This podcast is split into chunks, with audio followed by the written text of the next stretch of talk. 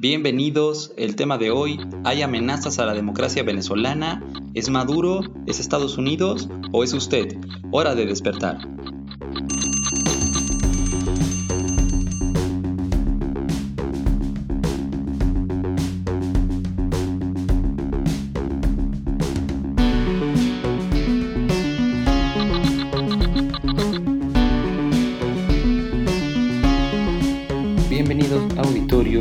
Episodio de Hora de Despertar, ya en el Científico Político, desde Spotify, estamos en casa y ustedes están en su espacio. Como les he dicho, el día de hoy hablaremos sobre Venezuela y la forma en que hacemos política con este país. Y para esto comenzaremos hablando de Twitter. Sí, Twitter, que como casi todas las redes sociales tiene presencia en todo el mundo.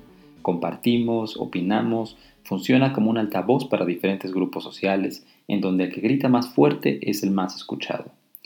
Y es que ser escuchado individualmente es muy difícil en estos tiempos, pero colectivamente no tanto. Y si logras que te escuchen, tal vez te escuche todo el mundo, y si eso pasa, puedes convertirte en un hashtag.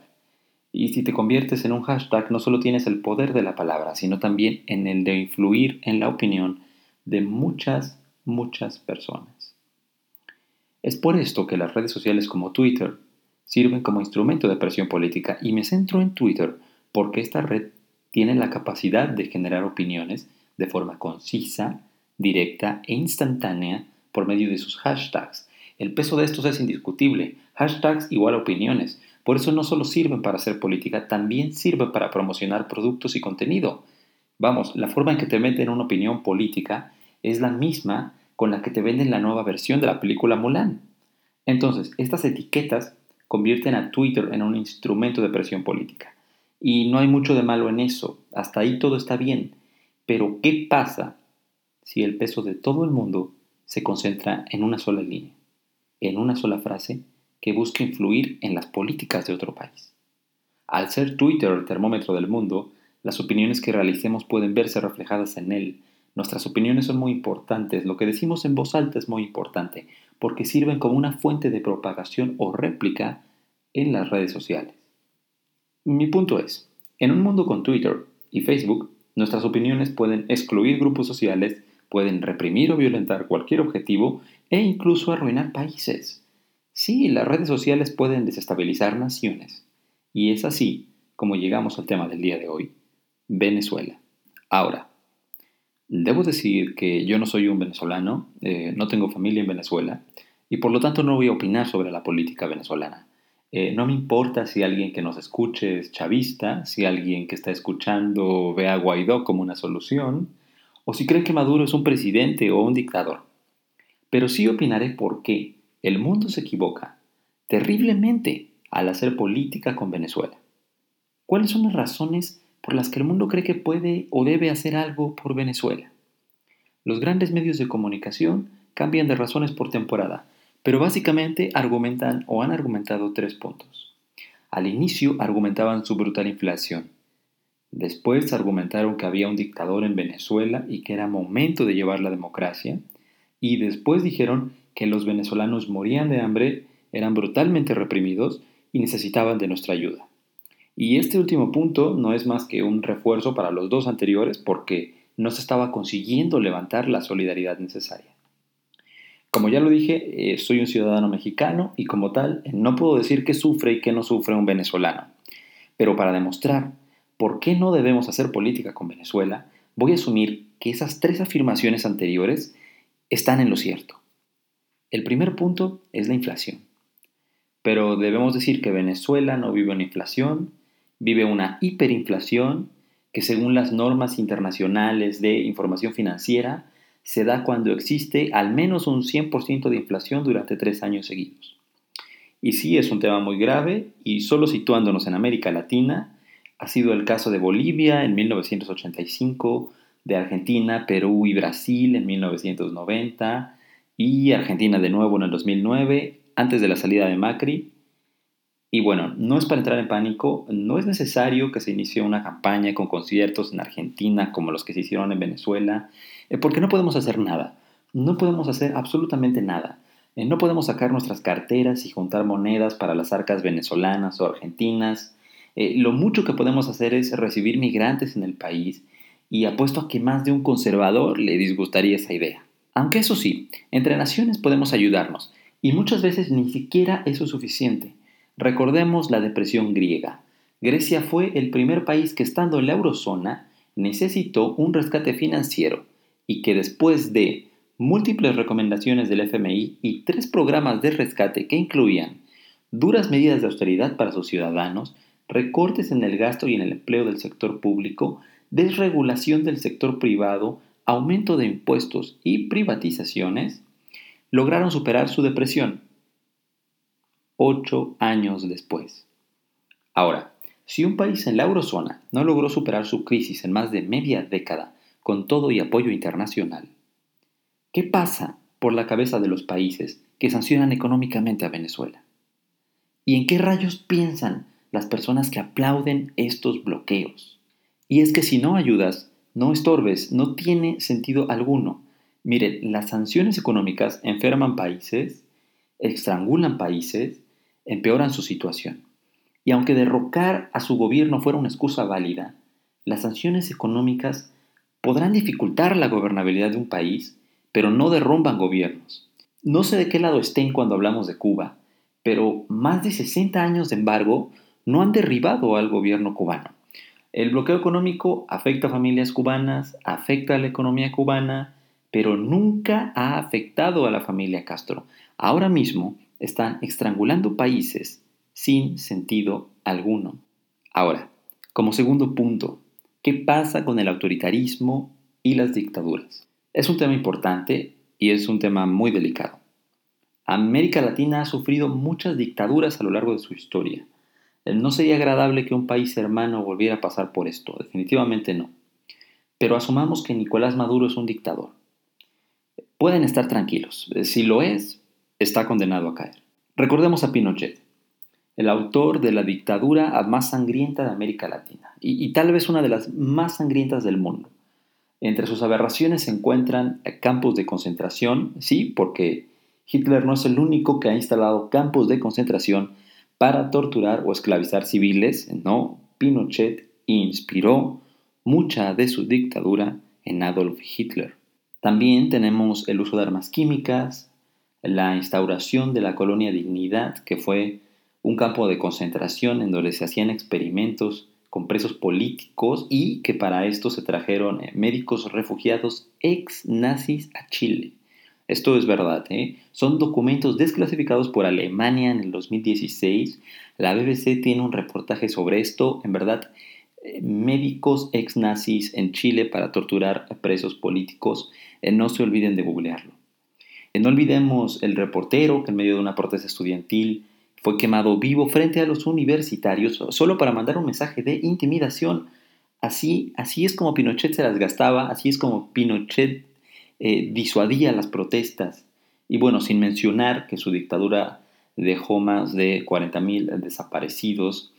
Y bueno, es que Pinochet solía regalar paseos en helicóptero, así los llamaba él, pero no eran para nada parecido a las actividades de recreación de nuestra actualidad, Pinochet lanzaba desde un helicóptero militar a sus adversarios y los dejaba morir, eh, sino por la caída, este, sí ahogados en el mar.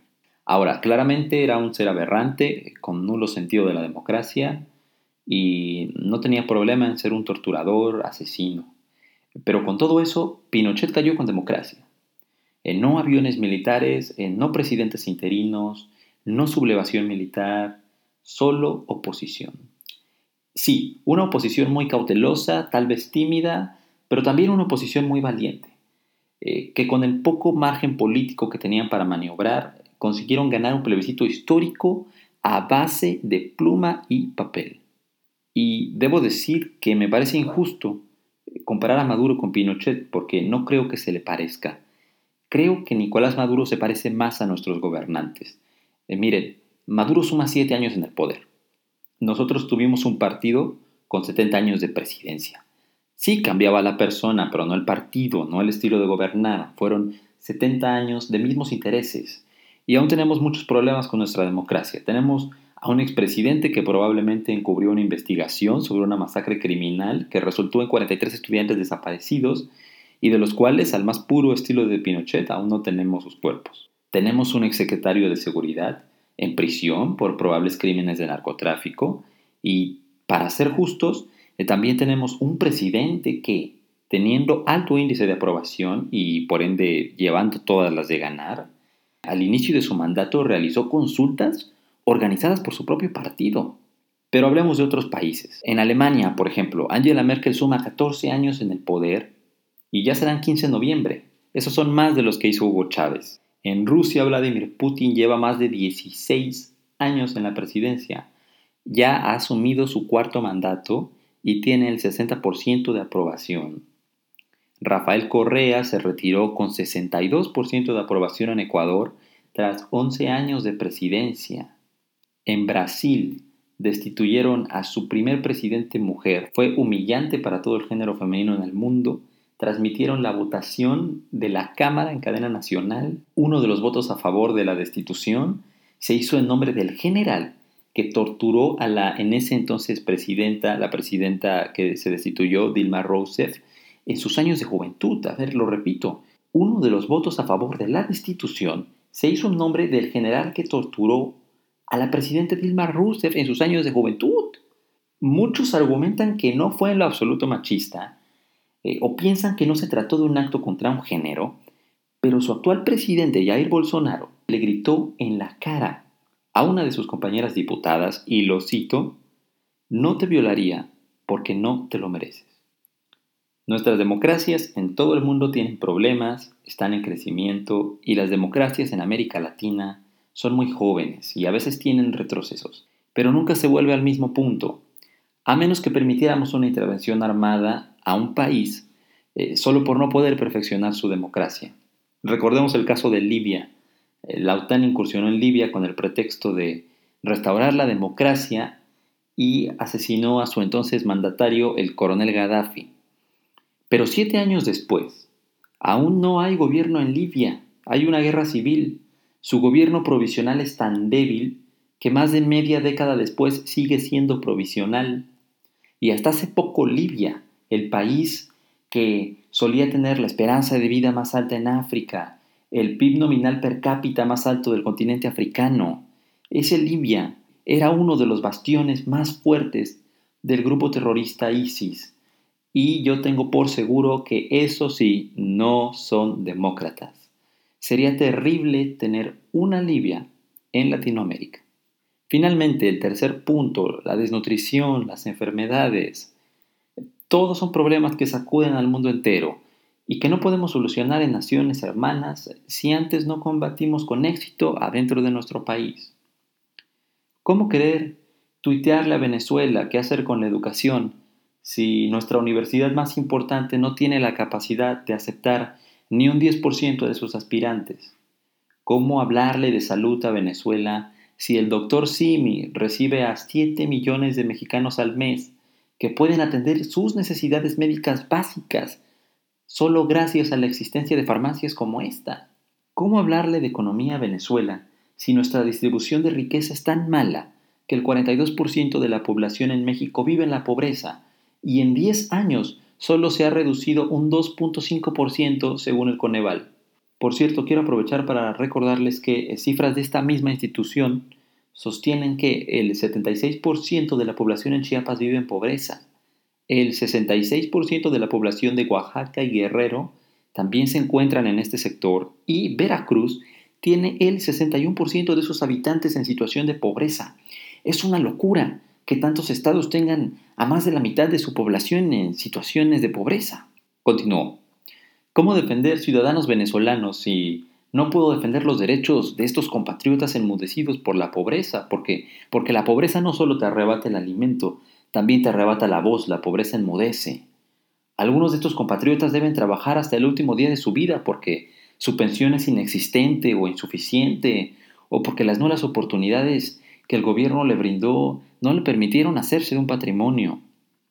¿Cómo llorar hipócritamente por niños venezolanos si aquí tenemos niños que viven y vivirán su infancia debajo de un semáforo? No le digamos a Venezuela lo que tiene que hacer si no podemos ayudarnos a nosotros mismos, si no sabemos ayudarnos a nosotros mismos. Por favor, dejemos de jugar con la estabilidad, la seguridad y la paz de las familias venezolanas que, en su ejercicio de libre autodeterminación, encontrarán un camino o seguirán por el mismo según les sea conveniente. Por favor, dejen sus manos afuera de Venezuela. Y es todo por hoy, queridas compañeras y compañeros. Yo los invito a reencontrarnos la próxima semana y a seguir las redes sociales del científico político. Maravilloso trabajo el que están haciendo mis colegas universitarios. Síguenos en Twitter como arroba científico-esp. Repito, Twitter arroba científico-sp. Y también nos encuentras en Facebook como científico político. Eh, yo los veo el jueves, eh, pero todos los días hay contenido del científico político. Busca nuestros distintos programas en Spotify Muchas gracias por escuchar Hora de Despertar. Chao.